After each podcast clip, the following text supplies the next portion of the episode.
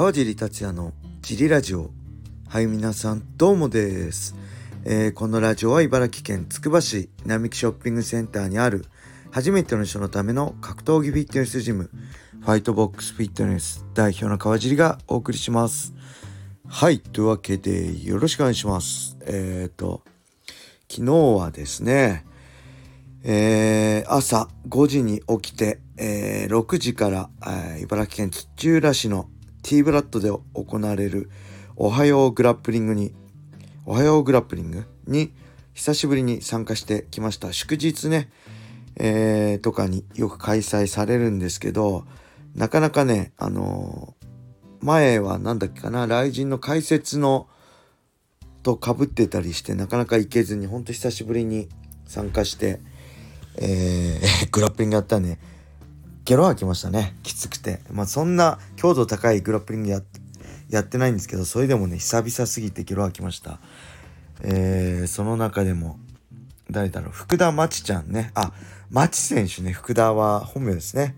この前の、ライジンランドマーク6、ね、10月1日のライジンで、ライジンデビューして、えー、勝ったマッチ選手が来てて、久しぶりにスパーリングしましたね。はい、まあ体格差があるんでね、あのー、あれですけど、まあ、マッチ選手は11月23日のディープジュエルスで試合が決まってて、えー、またね、来陣で見たいな。特に、えー、僕のね、チーム茨城の先輩である梅田康介さんが、えー、練習見ててね、マネージメントとか多分してると思うんで、それも含めて、えー、期待しております。ぜひね、応援してください。11月23、祝日かな？のディープジュエルスですね。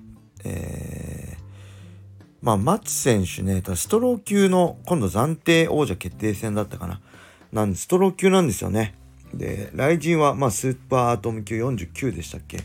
なんで、ちょっと階級がないんで、ストロー級ができるのか。ただ、ストロー級になると、やっぱ世界の頂は、えー、USC ストロー級になると思うのでそこにね挑むのかどうかもちょっと気になりますね。はい。スーパーアトム級とかアトム級であればね USC にはない階級なのでまあ世界の中心が今どこなんですかね。本当伊沢選手とかそういうとこになるんじゃないかと思うんですけど。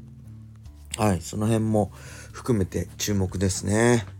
はい。そして、えー、ね、あと一つ、えー、ファイトボックスフィットネスで、えー、トレーナーをしてくれてる坂寄くん、坂寄朱里くんね、の次戦が決定しました。11月12日日曜日、サウス東京アネックスで、えー、新人王決定トーナメントの1回戦ですね。スタンドアップっていうね、えっ、ー、と、僕とずっと一緒に練習、チーム黒船で一緒に練習してた寺戸チャンプ、寺戸くんね、が開催してる、主催してる大会だと思うんですけど、そこの新人トーナメントに出るそうです。えー、ゴールドジムですね、大森ゴールドジムで11月12日に出るそうなので、ぜひジムの皆さんも応援よろしくお願いします。はい。そして、趣里くんね、えー、もともと8月、9月とファイトボックスでトレーナーをしてもらう予定、短期でトレーナーをしてもらう予定だったんですが、えー、まあいろいろあって11月、12月と今年いっぱい中トレーナーしてもらえる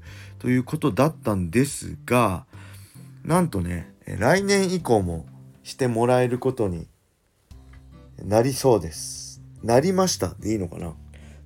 多分してもらえることになりそうです。なのでね、是非皆さん、えー、っとまあ小林さんが今年いっぱいでちょっとねお仕事が忙しくてジムに手伝えなくね手伝ってもらえなくなるってことでまあいろいろあったんですけど来年以降はね趣里くんがサポートして手伝ってもらってしかも、まあ、趣里くんに任せる日も出てきそうなので僕もねあのいろいろこの解説とか、えー、このコメンテーターとかの仕事がある、まあ、増えてきそうなので、えその辺も含めてね、是非よろしくお願いします。すごいいい子でね、まだ21歳なんですけど、えー、消防士を辞めてね、プロでね、あの、キックボクサーとして大成するために頑張っていくとのことはね、僕もね、できる限りそういう高い志を持ってる子はサポートしたいなって思ったのと、まあ、それもね、人間性も含めていい子じゃないと、僕もそういうことはしたくないんですけど、すごくね、人間性も、あの、いい子なので、ぜひね、よろしくお願いします。そんな感じで、レターも行きましょう。えっ、ー、とね、ちょっと待ってください。レターがあるんですよ。川地さん、こんにちは。シュートプライド武士道時代からのファンのよちと申します。初めて MMA を会場で生で見たプライド武士道その8の DVD をネットでポイントを使って148円でゲットしました。なんかすいません。てんてんてん笑い。杉江アマゾン選手当時と対戦したジョシュ・トムソンが試合前の VTR で24時間で9キロ落としたと語ってました。恐ろしいですね。下ピアスも試合で外すのを忘れていて、今では考えられないですね。笑い。10分5分のラウンドシステムやグランドで指定になった時の焦点、同業機での戦いなど、今では見かけないのも嬉しかったです。ブレイクも早い、ヨアキム・ハンセンなんて、えー、ジーンズでリングチェックしてました。この時はヨアキムもインスピリットだったんですね。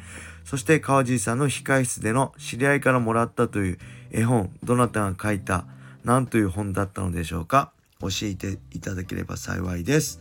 はい、ありがとうございます。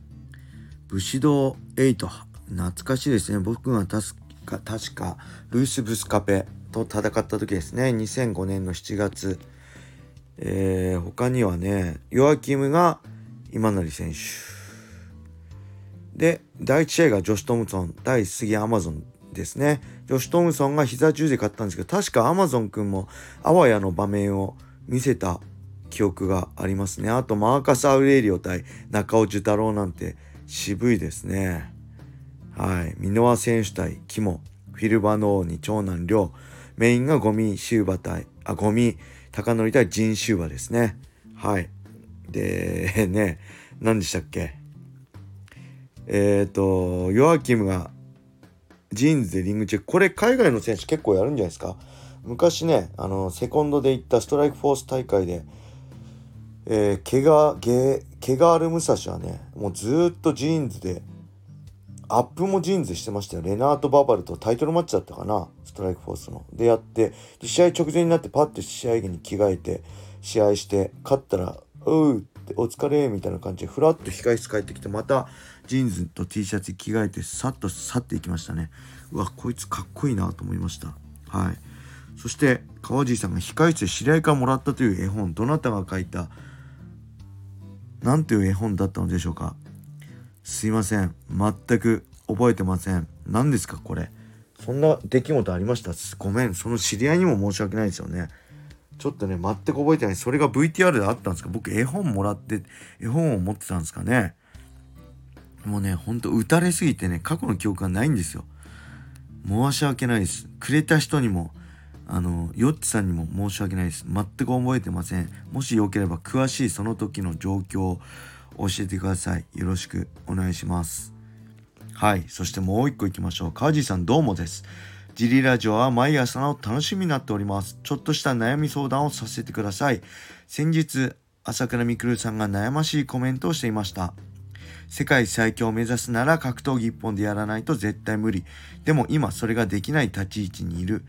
何人もの人生を背負って事業をや止めるわけにはいかないとのことです。お金はいつも私たちを支配してきます。何億持っていようがそれは変わらないという現実を見せられました。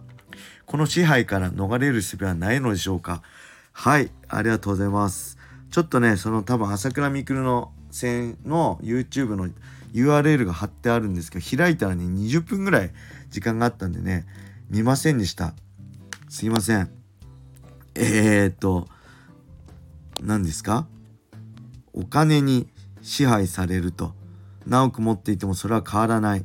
この支配から逃れる術はないのでしょうかいやーなんかすごいですね。